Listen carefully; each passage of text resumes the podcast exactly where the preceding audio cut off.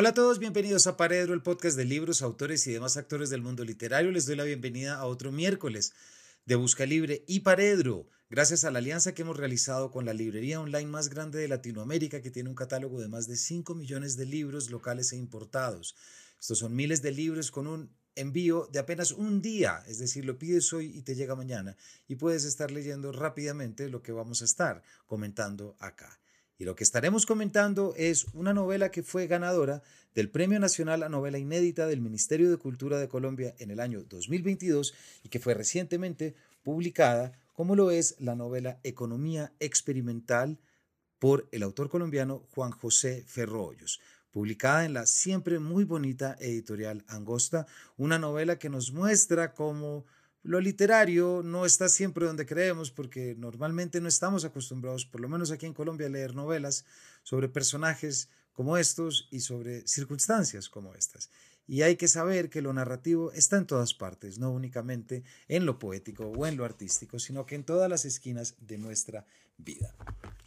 Juan José Ferro Hoyos nació en Bogotá en 1988, es abogado y politólogo de la Universidad de los Andes, magíster en escritura creativa en español de la Universidad de Nueva York.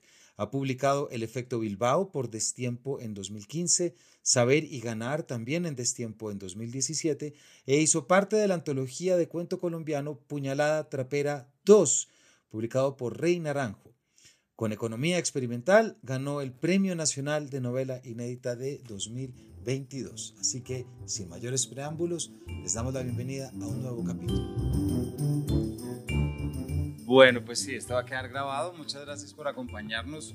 Eh, Juan José, gracias por la invitación también a charlar sobre Economía Experimental, una novela muy particular. Bueno, y muchas gracias al Café Vana por recibirnos para esta conversación también, por supuesto. Eh, su novela es muy particular, Juan José. Es una novela que tiene unas, unas selecciones que son muy retadoras, muy exigentes, que me imagino que la parte de escritura lo habrá sentido usted. Eh, me parece que es una novela que aborda de una forma particular muchas cosas que no se están abordando ahorita, por lo que creo que es doblemente curiosa, desde una forma y una perspectiva narrativa y también por el tema o el anatema o como lo querramos llamar, porque ¿qué es el tema dentro de la novela? Entonces, eh, para quienes no se la hayan leído todavía, es la historia del economista, como su nombre lo indica, eh, estamos acompañando durante cuatro semestres un personaje que se llama el economista, bastante particular, y es un momento de quiebre, un momento de tensión en el que acontecen una serie de cosas. Como siempre, Juan José, esta idea, ¿de dónde sale esta novela? ¿Cómo, cómo se llega? No le quiero preguntar todavía por el personaje, pero el corpus de esto y lo que quería hacer, ¿de dónde sale? Bueno, Camilo, muchas gracias por la invitación eh, y a Café Habana por recibirnos nace de una preocupación por una cosa que me, que me, ocurre a mí con cierta literatura, digamos, colombiana, latinoamericana, y es que el oficio de los personajes se narra muy a la ligera. Entonces, como que el tipo es, eh, no sé, administrador de una empresa y eso se cuenta como en dos líneas. Y, y, ese desprecio por los oficios me parece una, una pues, pobre literariamente, digamos. Entonces, yo quería hacer y siempre como he pensado en hacer novelas como sobre el oficio. Y hay un oficio que a mí me apasiona, que es el oficio, o que me, que me interpela, que me, que, me, que me genera mucha curiosidad, que es el oficio de los académicos, ¿no? como esta persona que dedica toda su vida a un asunto académico. En este caso es un economista, yo siempre digo que no, no es necesario que fuera un economista, por muchas razones es un economista y ya hablaremos de ellas, pero sí es un académico y me gusta esa idea como de eh, el académico. Y cuando empecé a pensar en eso, me di cuenta que en Latinoamérica tampoco hay un género que a mí me gusta mucho, que es la novela de campus, que es esa novela en la que todo transcurre, digamos, en el microcosmos de una universidad y que, y que, que como que ese es el escenario, ese es el escenario físico y el escenario como mental. Y en Colombia no se hace, en Colombia se hace muy, muy poquito y en Latinoamérica se hace muy poquito también de ese, de ese género. Y, y en su momento pensé que casi todo lo que hay es como desde la sátira, ¿no? Como desde reírse de los ridículos que son los académicos, y evidentemente lo son, eh, pero todos, evidentemente lo son. Todos vistos de cerca somos muy ridículos, pero también todos vistos de cerca somos muy interesantes. Entonces, quería salirme un poquito de esa, como esa risa fácil de la sátira del académico y tomarme ese oficio en serio y, y, ver como en toda su dimensión ese oficio. Entonces, y es como una idea que a mí me parece que es muy contemporánea, y es la gente que se convierte en su oficio. O sea, uno, no, uno no hace una cosa y es otra cosa, uno es lo que hace. Esa es la gran pregunta que se está en la novela. Entonces, eso era lo que yo quería hacer en términos de la novela, digamos. Y, y después empecé a leer unas cosas y esas cosas me activaron como otras preocupaciones ya pues más en la, en la escritura y en la estructura de la novela, pero, pero era, era, era esas, esas, dos como ideas, como la novela sobre, de campus que quería hacer en Colombia, sentía que hay un vacío ahí en Colombia, y la novela del oficio, como del oficio y de tomarse en serio un oficio que eh, pues no se toma en serio normalmente. Y además es un académico que arranca, Juan, en, en el estadio empapándose, ¿cierto? Y ya desde ese momento hay una extrañeza en el lector. No sé si usted se dio cuenta. Uno empieza a leer y empieza a esperar, bueno, ¿qué va a pasar? Y no pasa nada. Y uno se empieza a dar cuenta que no está pasando nada y en detrimento de eso no se sale de la cabeza del personaje. Y le toma a uno un par de páginas entender, este es el juego. Estar metido dentro de la cabeza del personaje. Esa perspectiva narrativa, que me parece a mí que está muy bien lograda y que nos mete dentro de un personaje y además pone en evidencia lo que usted acaba de decir. Es una novela de personaje y es íntimamente de personaje. ¿Eso le salió natural? ¿Fue una búsqueda? ¿Cómo fue esa decisión? ¿O fue una manera de conocer al personaje? Digamos, yo no... A mí me preguntan mucho que, sobre mi personaje como si uno conociera al personaje. Yo no lo conozco todavía. O sea, la novela es la exploración de conocerlo, ¿no? Y esa me parece una, buena aproximación. Si me preguntan cómo es el, economista, no, no puedo decir, no, no, sé muy bien, pero me pasé 300 páginas intentando entenderlo. Y esa búsqueda es la que yo creo que el lector comparte de alguna manera, o debería compartir. Entonces, esa idea de que el, narrador tiene con, conocimiento completo sobre su personaje es una cosa las con, las que yo pienso, pues como que pongo en duda, digamos, o que yo siento que cuando leo una novela y siento que su narrador sabe mucho sobre su personaje, me aburro, porque aquí esto todavía hay como una curiosidad. Pero sí me gusta esa idea de la novela como un, digamos, dispositivo que lo obliga a uno a meterse en la mente de otro, ¿sí? Y ahí hay una cosa que es, hay muchas ideas que me parecen interesantes. La primera es que la conexión no es necesariamente emocional, es, si se quiere, racional, y en este personaje es clarísimo en, en, ese caso. Y la otra es, digamos, que uno va a pasarse un tiempo compartiendo con este tipo, ¿no? Digamos, y por eso la novela tiene una longitud que también es rara en la, en la literatura colombiana. Es una novela, novela, como digo yo, como que tiene un número de páginas importantes, porque uno tiene que pasarse el tiempo ahí, ¿no? Y, y, claro, yo no creo que la novela tenga que aburrir, eso no me parece deseable, pero tampoco tiene que entretener todo el tiempo. Me parece chévere que haya momentos de mucha tensión y momentos como de relajación y momentos, y esa escena inicial en el estadio, eh, me parece que hace eso. Como que lo, mete a uno en la mente ese personaje para que uno sepa como cuáles son las reglas del juego, pero no tiene, digamos, ningún propósito narrativo. Esa, esa no me parece a mí, la preocupación que yo me hago, que la pregunta que yo me estoy haciendo no siempre es narrativa, sino sino vivencial. Y, esa me parecía como una forma chévere de entrar a un tipo que le pasa una cosa que normalmente no le pasa, que es ir al estadio y mojarse. Y llegar a la casa y encontrar que su esposa está en la cama con un hombre desnudo. Ella no. Perdón, no, sí. El hombre está a punto de, y como le dirá al hermano, claro, es la experiencia de llegar y ver que algo no ha pasado, pero sentir como si hubiera pasado un millón de veces.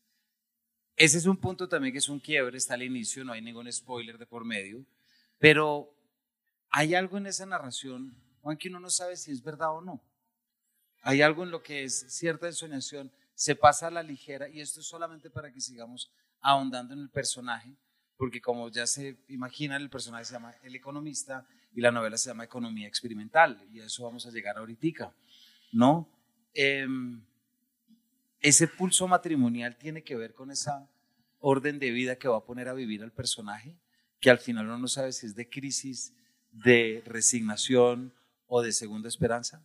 Sí, esa, me parece una buena, esa es una buena lectura porque me parece que la tensión esencial de la novela, y es una tensión importante en la contemporaneidad, es la tensión entre oficio y vida personal, digamos, ¿no? Y este tipo es un tipo que le gusta tanto su oficio que hasta su vida personal la examina como examinaría su oficio. ¿no? O sea, el tipo, el tipo está solucionando un problema matrimonial y lo soluciona como si estuviera despejando una ecuación. ¿no? Y, eso, y esa es su fórmula de pensar los problemas. Y este problema es un problema que, que él mismo reconoce que no es ni tan infrecuente ni tan insolucionable y aún así él algo que hay algo que no entiende. El problema de él es de comprensión. El problema de él, él está pensando cómo entender el fenómeno y a lo que le interesa es entenderlo, ni siquiera solucionarlo. ¿no? Y eso, y eso es, como la invitación que, que, la novela hace, es como el juego de la novela. Eh, y entonces esa trama también tiene que ver con una idea que yo, yo se la vi por primera vez a un escritor argentino que me gusta mucho, que se llama Pedro Mairal, que es, él decía, la mejor forma de hacer una novela es poner a sus personajes en la situación más extraña en la que ellos se podrían enfrentar. Y esta es más o menos la situación más extraña en la que este tipo se podría enfrentar, porque es como un, desequilibrio que no es tal, pero él siente que no le debería afectar tanto y le afecta un montón, y en la novela es eso. La novela es, es él todo el tiempo diciendo, esto no es tan grave. Y uno viendo que sí, ¿no? Y ahí yo creo que también la novela propone una cosa de, de, de, esa duda sobre el personaje también, ¿no? ¿no? sabemos muy bien cómo es él siempre. Y, ahí, y ahí la novela está, está jugando pues también con esa lógica de, de, qué y, de cuántas esas herramientas analíticas que le sirven para él ser un académico famoso, le sirven o no le sirven para solucionar los problemas domésticos. Hay un pedazo en el que el, propio narrador dice que, que el, economista piensa que cómo hace para que su cabeza no se le caiga en modelos y esquemas, ¿cierto? Que esa es como la forma de pensamiento. Eh, del encuentro de la esposa me acordé mucho de esa canción de ese tema de Lelutier, no sé si se acuerda el de el que le tocó huir de la tribu por, por, por causa de la escasez de rinocerontes, es un poquito de eso, para quien lo haya oído se acordará. Eh, pero hay algo que me interesa mucho dentro de esta perspectiva que pone, porque es algo, Juan, que me parece que es una postura y visión, y es cuando nos enfrentamos al mundo con un exceso de raciocinio, con un exceso de lógica, que usted lo hace magistralmente de llevarlo al territorio narrativo. Y eso, repito, me parece que es uno de los grandes fuertes de esta novela. El ejercicio narratológico de meterse, no en vano por esto fue ganadora de novela inédita de Mi Cultura en 2022. Pero es esa habilidad de meternos dentro de la mente, que usted ya lo decía, de alguien que piensa demasiado. No es un tema nuevo en la literatura, lo hemos enfrentado múltiples veces. Pero, ¿cómo fue la experiencia de meterse en la conciencia de un personaje, así fuera para conocerlo? para entender el mundo. ¿Usted piensa así, por ejemplo? Siempre me hacen esa pregunta. Eh, sí, un poquito. Yo no soy tan, yo no soy tan psicorrígido como el personaje, pero sí soy un poco psicorrígido y eso, y, convivo con personas muy psicorrígidas a las que quiero mucho y eso me parece, y, aprendí mucho de ellas.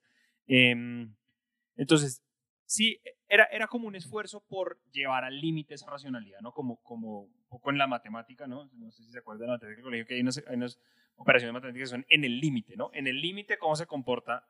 Eh, y entonces la pregunta de la novela es cómo en el límite, ¿cómo se comporta esa racionalidad? Y, y, todo el tiempo estamos pensando en si esa racionalidad es suficiente para vivir una vida plena. El economista por momentos parece pensar que sí, pero uno lo ve y resulta que no, ¿sí? Y esa tensión, como la novela se, se arma un poco a partir de esa tensión, eh, y, eso, y eso me parecía, me parecía chévere. Yo estaba pensando, digamos, eh, esto es un personaje, digamos, hay un novelista que me gusta mucho que es Sol Bellow, eh, escritor norteamericano, premio Nobel, y esto es Herzog, digamos. Herzog es este personaje que todo el tiempo está... no le pasan muchas cosas a estos personajes, lo que les pasa es que ellos las analizan mil veces, ¿no? Y, el economista siempre está volviendo sobre temas y sobre temas y sobre esta escena inicial, vuelve y vuelve y vuelve. Y esa, y esa es un poco la lógica de la novela. ¿Cómo, cómo llegué yo a esa racionalidad? Eh, y, y, con eso conecto con otra cosa de cómo está hecha la novela, leyendo a estos tipos, leyendo a economistas. Y, y, la novela tiene una herencia muy fuerte de un tipo de textos que a mí me gustan mucho, que son los libros de difusión científica. Sí, a eso voy a ir ahorita porque al final hay un listado de los 10 economistas de donde muchas ideas también salen. Sí, y, y ahí yo me encontré, o sea, no, yo no creo, no creo en hacer investigación para escribir una novela, pero sí creo en leer cosas que no son novelas. Eso sí creo. Y cada vez más, cuando me preguntan una recomendación literaria a, mis amigos escritores, es no lea tantas novelas. Lea. Eh, y una de las cosas que empecé a leer, porque empecé a leer como libros de difusión científica, y alguna, alguien me dijo una vez, oiga, el primer libro de difusión científica de la economía se llama La teoría de los sentimientos morales, de Adam Smith. Adam Smith está cumpliendo 350 años de nacido. Eh, eh, y entonces, pues es un libro viejísimo y es un libro maravilloso. Es de lo mejor que me ha pasado a mí en la vida haber leído la teoría de los sentimientos morales. Y la teoría de los sentimientos morales está escrita en un tono que me parecía clave para la novela, es como medio científico, medio psicológico.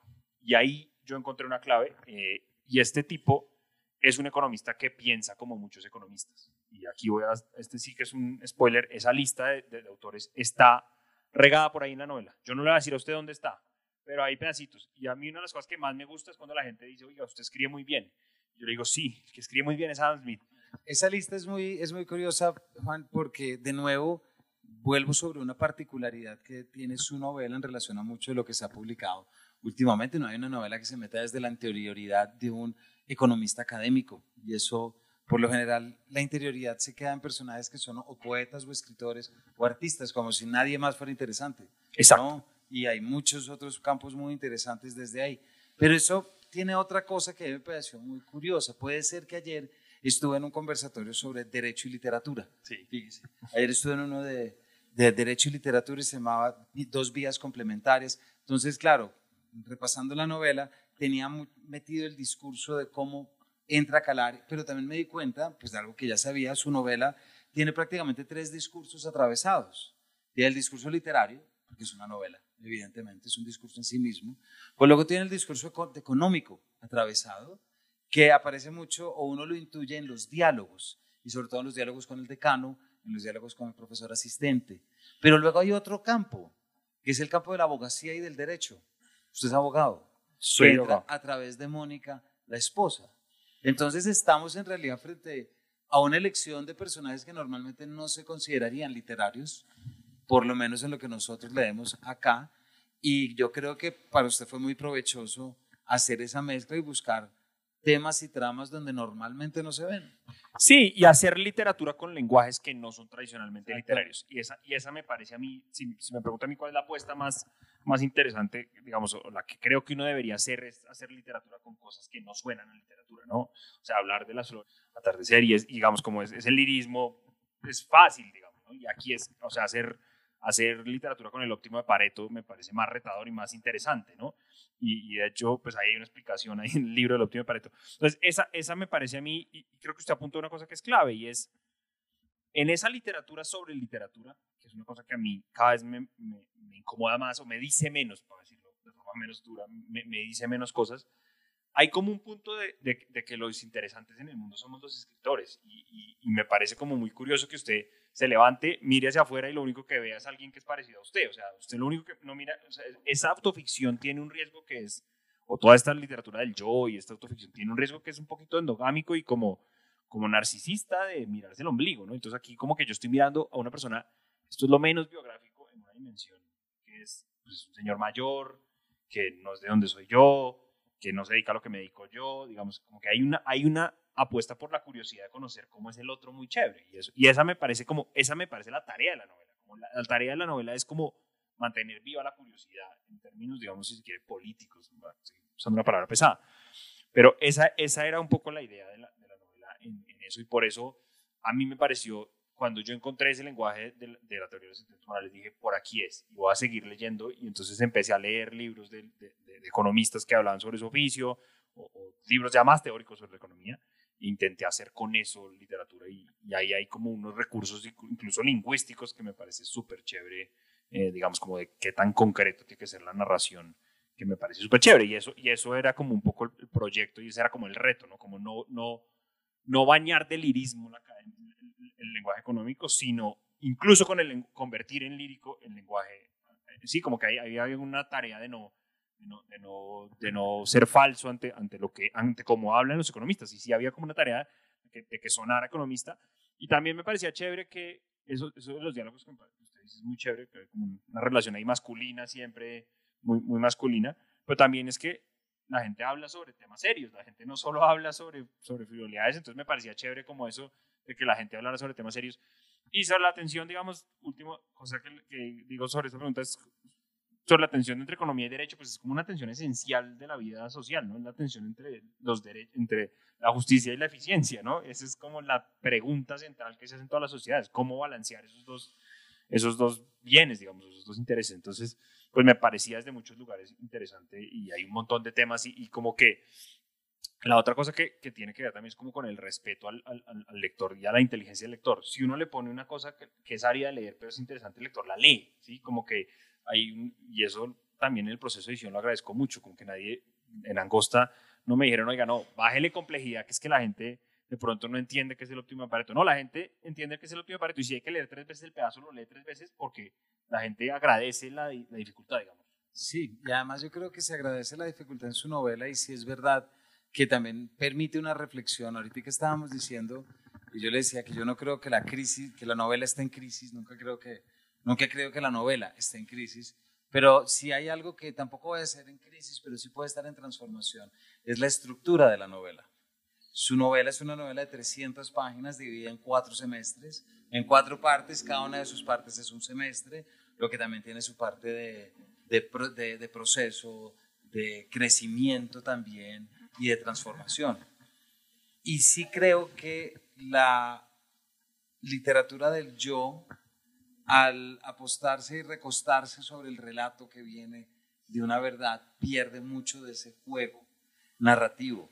Eh, me suena que usted se la pasó bomba mezclando no solamente estructura literaria, construcción de personajes, sino que además buscando lenguajes que no son los normales para poder convertir esto en la novela. Sí, digamos, hay, hay un disfrute muy chévere en la escritura y, cada vez soy menos defensor de, de, los escritores. Cada vez me parecen más ridículos los escritores que, que, yo sufrí para escribir esta obra. ¿no? Yo disfruté mucho de escribir esta obra. Eso me parece también una, una butada ahí como, muy, muy triste. Sí, digamos que hay, hay, hay como una, digamos, una apuesta por, por luchar contra esa idea. No sé si la novela está en crisis, lo que está en crisis es la forma de atención que la novela pide. Y eso sí está en crisis. Y eso sí tenemos que defenderlo porque es, es una atención, digamos, eh, es una atención larga, digamos, es una duración de atención que cada vez está más difícil, pero también es una, es una atención no moral o amoral. Y aquí hay otra cosa que, me parece interesante de la novela y es eh, que la novela es sobre un personaje medio detestable y, el tipo no cae bien, y cierta idea de que uno se tiene que relacionar con los personajes literarios, con los estándares morales con los que se relaciona con las personas, me parece una forma de leer muy, muy problemática, muy contemporánea y muy problemática. Estoy hablando como de estos, estos textos en los que ahora le ponen a la gente una advertencia que viene un insulto, una advertencia que este, que este persona va a decir algo racista. ¿no? En Estados Unidos ahora le ponen a los libros advertencias porque la persona va a decir algo racista. ¿no? Y ese espacio de, de suspensión de la moralidad que, tiene, que requiere la novela ese es el que más me interesa a mí. O sea, y eso sí, digamos, como no soy, no tengo una agenda, pero si alguna agenda tengo es la de recuperar la novela como el espacio de poder poner en duda nuestras convicciones morales. Y esa, y esa parte me parece interesante. Eso no me lo inventé yo, eso lo he leído yo en muchos autores. Eh, y me gusta esa idea de que, de que uno se descubra por momentos diciendo, uy, este tipo cómo dice eso, y después diciendo, no, de pronto sí tiene razón, y, después diciendo, no, no tiene razón, ¿no? E, ese espacio como de permitirse, permitirle a un personaje decir cosas que son moralmente inaceptables, también me parece importante. Y eso me parece rescatarlo. Y esa idea de curiosidad que la novela permite, sí me parece clave que esté como... Pero era fundamental que eso pasara en la novela también para que las tensiones del mundo académico pudieran aflorar con toda. Sí, claro, y son, y son tensiones, y son tensiones moralmente relevantes, ¿no? O sea, la gente, por eso vuelvo a lo, de que la novela no es solo una sátira, los, los, los, académicos pelean, pues no solo por quien tiene la, la, oficina de la esquina, que sí, esa pelea existe y es fuerte, y digamos, eh, en, todos los, en, todos los, de todos los departamentos académicos hay una pelea fuerte por, por quien se lleva la medalla, pero también hay, hay, preguntas importantes sobre, los, sobre, sobre cosas importantes, y en la novela hay una pregunta constante por el lugar de la ética en, o por el lugar de la empatía, si se quiere, en, la, en la construcción del mundo o en la solución a los problemas del mundo, forma de la hora de decirlo. Y esa tensión está ahí, y esa tensión está ahí, y la novela expone esa tensión. Entonces yo no creo en la novela como, pues, como la novela de ideas, no me mata, pero sí me gusta la idea de que, de que estén debates interesantes ahí puestos en la novela y que, y que, el lector esté pues, asistiendo a esos debates y, oiga como distintas posturas ahí y, eso, y en eso, pues digamos, los personajes hombres de la novela tienen mucho que ver. Y, yo no creo que el lector esté solo para conocer mi visión del mundo, como, como sí, e, esa literatura del yo tiene como una idea de que el testimonio es superior y esa, y esa idea del testimonio como valor supremo del, discurso me parece súper problemática. Y también hay una cosa que es lo que está diciendo Juan y es que cuando precisamente ocurre el momento para quien no haya llegado a esa parte es cuando se le pide al economista que haga una, que se puede dirigir una tesis eh, y se va en sinceridad y en honestidad y termina en una denuncia por racismo, por acoso, bueno, eh, nada que sorprenda y que no hayamos oído. Pero también me pone a pensar un poquito en esta idea que pone en este personaje. Es que a mí me pasó una cosa, Juan, que al final nunca supe si estaba leyendo un retrato de la resignación, de la melancolía, de la nostalgia, de la tristeza, del vacío absoluto que es la vida, o de qué. Y no lo digo como algo negativo, para nada, porque es un poquito como esa, esa calma chicha que acompaña la narración. Sí, y, y, esa tensión entre lo que uno el oye al personaje decir y lo que uno ve que le está pasando, que es también una, una, una clave de la novela.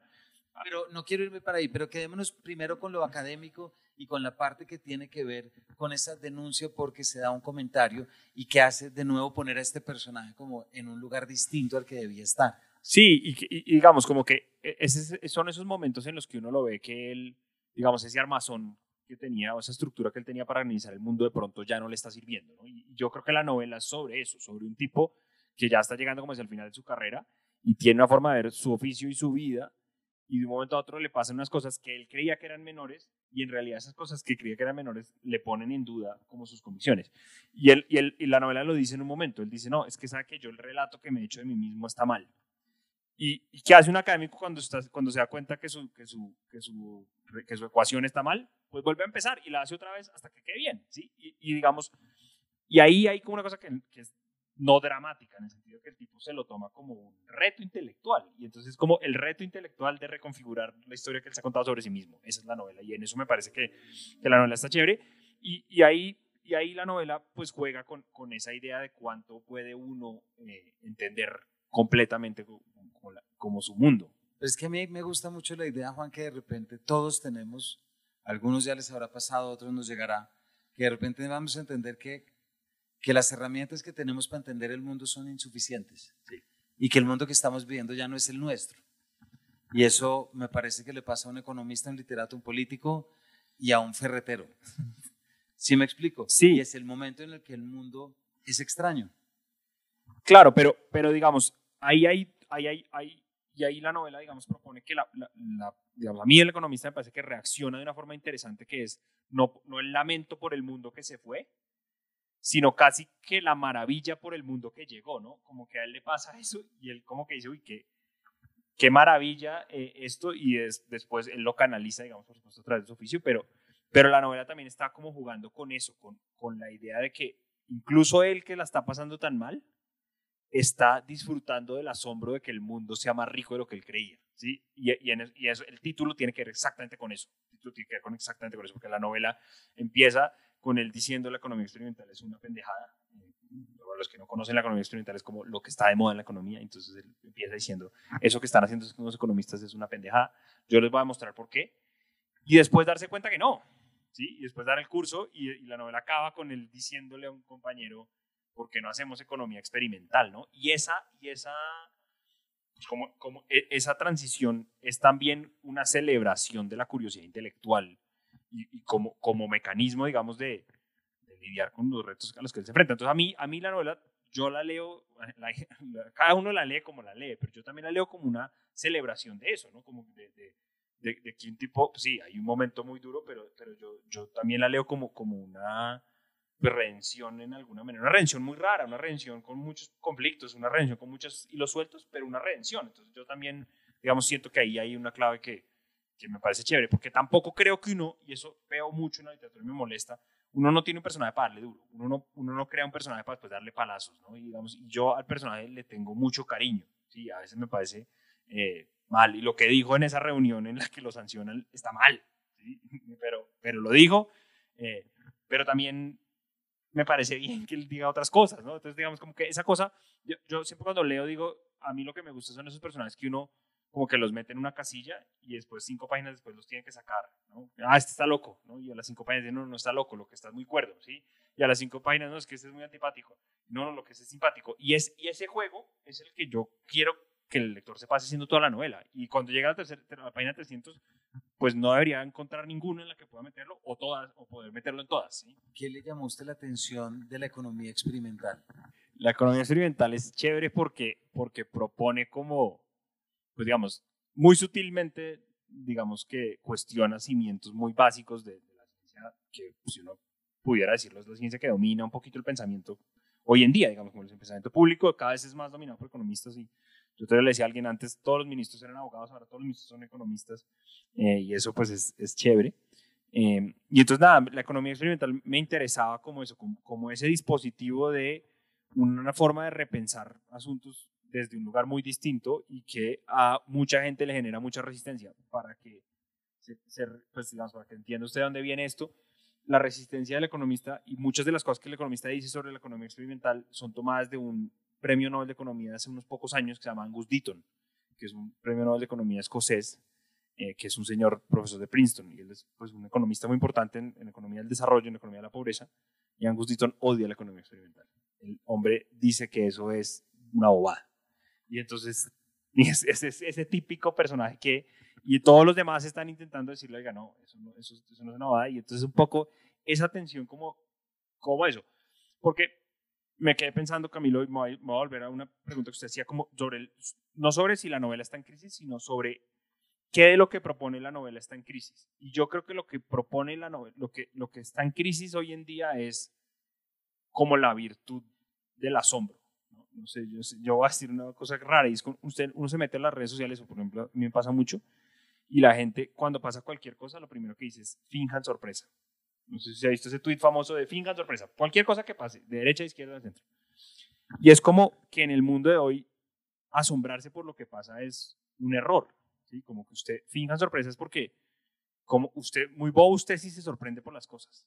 Y la novela lo que hace en el mundo es mantenerle a usted esa sorpresa, porque esa, ese asombro sobre lo que pasa en el mundo es, eh, yo creo que es una cosa importante y esa es la función de la novela, mantener vivo ese asombro. Por eso me, por, eso me molesta la novela moralizante, porque la novela moralizante no le dice a usted nada nuevo sobre el mundo.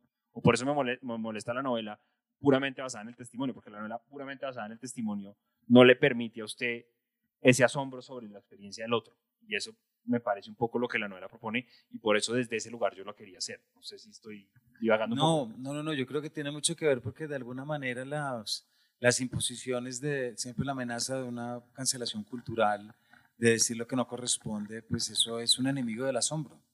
Sí, sí, sí, y, digamos, como de, ese espacio de decir cosas incluso incorrectas, ¿no? Digamos, incluso decir, o sea, como, como, como a, mí no me parece que uno, digamos, no me parece que uno tenga derecho a decir cosas, digamos, eh, incorrectas, y el economista no tenía derecho a decir, por viendo la escena esa, él no tenía derecho a decir eso, pero, pero me parece también que, que, que, hay espacio para que nuestra reacción ante lo que pasa sea antes el asombro que la moralina, digamos. Y esa es un poco la idea como de, de la novela, como, como recuperar, o sea, a ese finjan sorpresa, la novela responde siempre, sienta sorpresa. De ese permiso de, de ese permiso a la sorpresa y esa, digamos, como el lugar cultural de la novela, que es como ese espacio de recuperar el asombro y de luchar contra el cinismo, que es una cosa que el economista todo el tiempo está pensando. Si, si lo único que no quiere él en la vida es volverse cínico. Eso, eso lo dice muchas veces.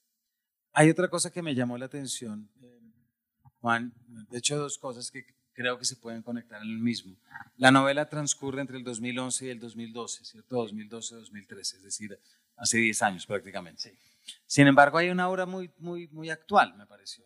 Hay algo que tiene que ver con, con el ahora, no sé si decir con la Colombia de ahora, no sé si llevarlo hasta allá, pero sí hay algo que me llamó la atención y que se me viene con esta pregunta, y es esas múltiples veces que el narrador dice, si es que me tocó devolverme a Colombia. Yo me pude haber quedado allá, pero pues aquí estoy porque qué más iba a hacer.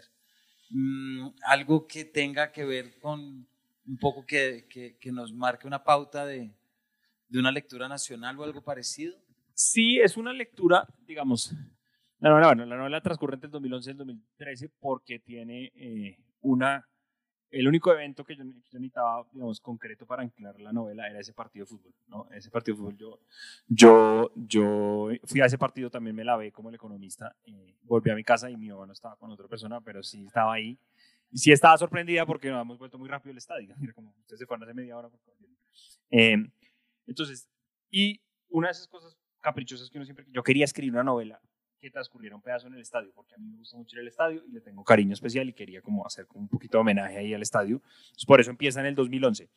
Pero sí es una, e, es una novela, y alguien me lo decía, que me decía muy chévere, y es, esta es una novela sobre las formas sutiles del poder en una sociedad como la nuestra. El economista es un tipo muy poderoso en, alguna dimensión, ¿no? Él no, él, en algún momento se dice que él fue ministro un año, en algún momento se dice, él tiene vía directa con el gerente del Banco de la República, ¿sí? Él, llama, lo llaman a consultarle temas importantes porque es un gran académico. Y esas formas sutiles de pensar el poder y de pensar, digamos, lo que hace uno con ese poder también es un comentario sobre, sobre, sobre la novela. Y, alguien me decía, en Colombia no se hace novela como de los poderosos, ¿no? Como que no se hace novela de la gente que, y, digamos, de un lugar socioeconómico privilegiado. Y, se hace novela de, de, y yo pensaba que está bien hacer un poquito también esa novela y como ver cómo piensa, cómo se piensan, cómo se piensa Colombia. Y él está todo el tiempo pensando en eso, como, como en, en su privilegio y en, y en, y en qué significa eso sobre su vida, ¿no? Y él está pensando todo el tiempo en, yo me debía haber quedado en Chicago, él estudió el doctorado en Chicago, yo me debía haber quedado en Chicago, no me debería haber quedado en Chicago, que es una pregunta pues que los académicos se hacen todo el tiempo, digamos, que es como, pues hombre, tuve la oportunidad de quedarme allá y no me quedé pero después, digamos, esa es una pregunta que, que, que, es, que es, importante para él, pero esa pregunta no es en términos simplemente de vida, sino de, de, de, cuál es el lugar que él ocupa en la sociedad en la que ahora vive, ¿sí? digamos, y con la que siempre ha vivido, y eso me parece, me parece también que la novela reflexiona ahí sobre unas cosas, hay una escena muy importante para mí que, que yo no quiero una novela sobre eso, pero hay una escena sobre la muerte Pablo Escobar, digamos, y hay una escena ahí muy sutil de, de, pensar esos, esos eventos. Entonces, sin hacer una novela sobre, sobre digamos, sin reemplazar el periódico, porque la novela no está para reemplazar el periódico, eh, sí quería hacer como un comentario sobre la contemporaneidad. A mí sí me interesa esa novela como que hace un comentario sobre la contemporaneidad. Y esa me parece una tarea chévere. Y volviendo a recuperar el espacio de la novela del que estábamos hablando, ese espacio de la novela de hacer un comentario literario de la contemporaneidad, sí me parece chévere. Por eso yo hago novelas más o menos, sobre, más o menos en el presente, más o menos por un desfase de 10 años, pero, pero sí es una novela sobre el presente y sobre los debates que como sociedad estamos teniendo hoy en día. Ahí me queda una pregunta para que ya pasemos al público si quiere hacer alguna pregunta ahora, pero quiero cerrar con un tema y es, vuelve la pregunta de por qué la economía, ¿no? Y por, por qué, pues ya nos contó que están sus lecturas de divulgación, que eso pues, no lo explica muy bien. Pero estoy pensando en ese momentico, creo que es el inicio de la segunda, de la segunda parte, no recuerdo muy bien, el que el personaje dice, el economista dice, siempre que me preguntan qué, qué hago y yo digo que soy economista, la gente lo único que me pregunta es, ¿va a subir o no va a subir el dólar? ¿No? ¿Y por qué lo traigo? Porque creo que también dentro de la novela hay como correr un poquito un velo de entender qué es la economía. Sí, sí, sí, como ciencia social. Como ciencia social, exactamente, pero y son preguntas que lo ponen a pensar, ¿qué hace un economista? ¿Define los precios de qué? ¿No? Sí, como, exacto, digamos, pues hay como unos malos entendidos, es, es, risible, pero pues sí hay como unos malos entendidos sobre, sobre lo que hace un, sobre todo lo que hace un economista académico, ¿no? Como que, como, como, como, pues a qué se dedica un académico en realidad, qué se dedica un economista académico. Yo, por cosas de la vida, soy muy cercano a, esa, a, esos oficios, em, y, y, esa, y esa era pues un poco la, la tarea también de la novela la novela, digamos, yo no quería que la novela fuera le enseñara economía a nadie, pero tampoco hay problema en si uno tiene que poner una definición económica para poder explicar algún fenómeno de la, vida, ¿sí? Y entonces, si hay que explicarlo, pues lo explicamos, ¿no? Y digamos, la novela también está jugando con esa tensión, de la tensión vida personal y oficio, que es una tensión que a mí me, importa mucho. Yo, eso lo, esa preocupación la tomo mucho de un libro que me parece maravilloso, que es Apegos Feroces, de Vivian Gornick, que es sobre esa tensión. Em, y es, y entonces, después el economista, en, en, eso también está como al principio del libro, es la primera vez que sale con la que es ahora su esposa y él le dice, oiga, yo me pienso a mí mismo desde mi oficio. Y ella lo primero que piensa es qué tipo tan ridículo, o sea, como, o sea, la novela, él se llama el economista y la esposa le parece una bobada que él se diga a sí mismo el economista y eso también es la atención, como todo el tiempo él pensando y, volvemos a la pregunta de hasta dónde le sirve a uno la razón para entender toda la, para una comprensión completa del mundo. Pero, pero a mí me parece, me parece, me parece apasionante ese, intento, digamos, de racionalidad de la, vida. O sea, me parece valioso en sí mismo. Esa, es, eso me parece, y la gente que es así me parece, o sea, así es y corrige, así de, de neurótica, me parece apasionante. No sé si están en lo correcto, no sé si están muy felices, pero sí me parece chévere conocerlos y me parece chévere cómo piensa la gente y hay un montón de gente que piensa así y uno dice como, wow, yo me acuerdo una, una, una de las cosas que está ahí es un artículo académico famoso que es el artículo académico, el único artículo académico que se cita en la novela que es un artículo académico que intenta explicar la reducción del delito en los Estados Unidos y lo que encuentra, de nuevo, es una cosa numérica, es que... Eh, que la explicación de, la reducción del delito en los principios de los 90 en los Estados Unidos se explica por el aborto en los 70, por la aprobación del aborto en los 70. Básicamente no nacieron los criminales que iban a, ser delincuentes en los 90. Yo me acuerdo que yo le mostré eso a un amigo, poeta, y él me dijo, ¿cómo alguien se atreve a pensar así?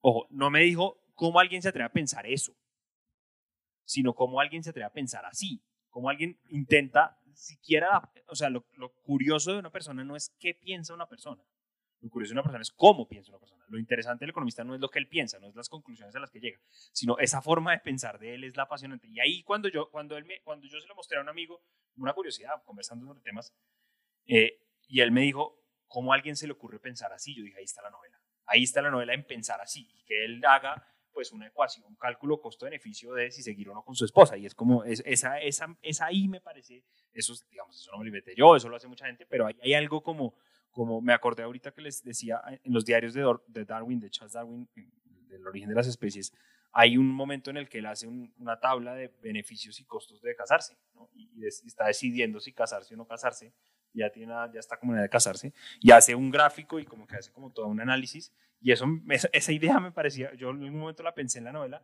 me parecía buenísima, y esa, y esa es como lo que yo quería hacer, y eso pues es muy economista, ese cálculo costo-beneficio de todo esto que la, economía propone y para bien y para mal. Entonces, pues un poco, a mí yo no soy ni defensor ni crítico de la economía, no, me, no me, interesa ese lugar y si la economía necesita un abogado se considera mejor que yo.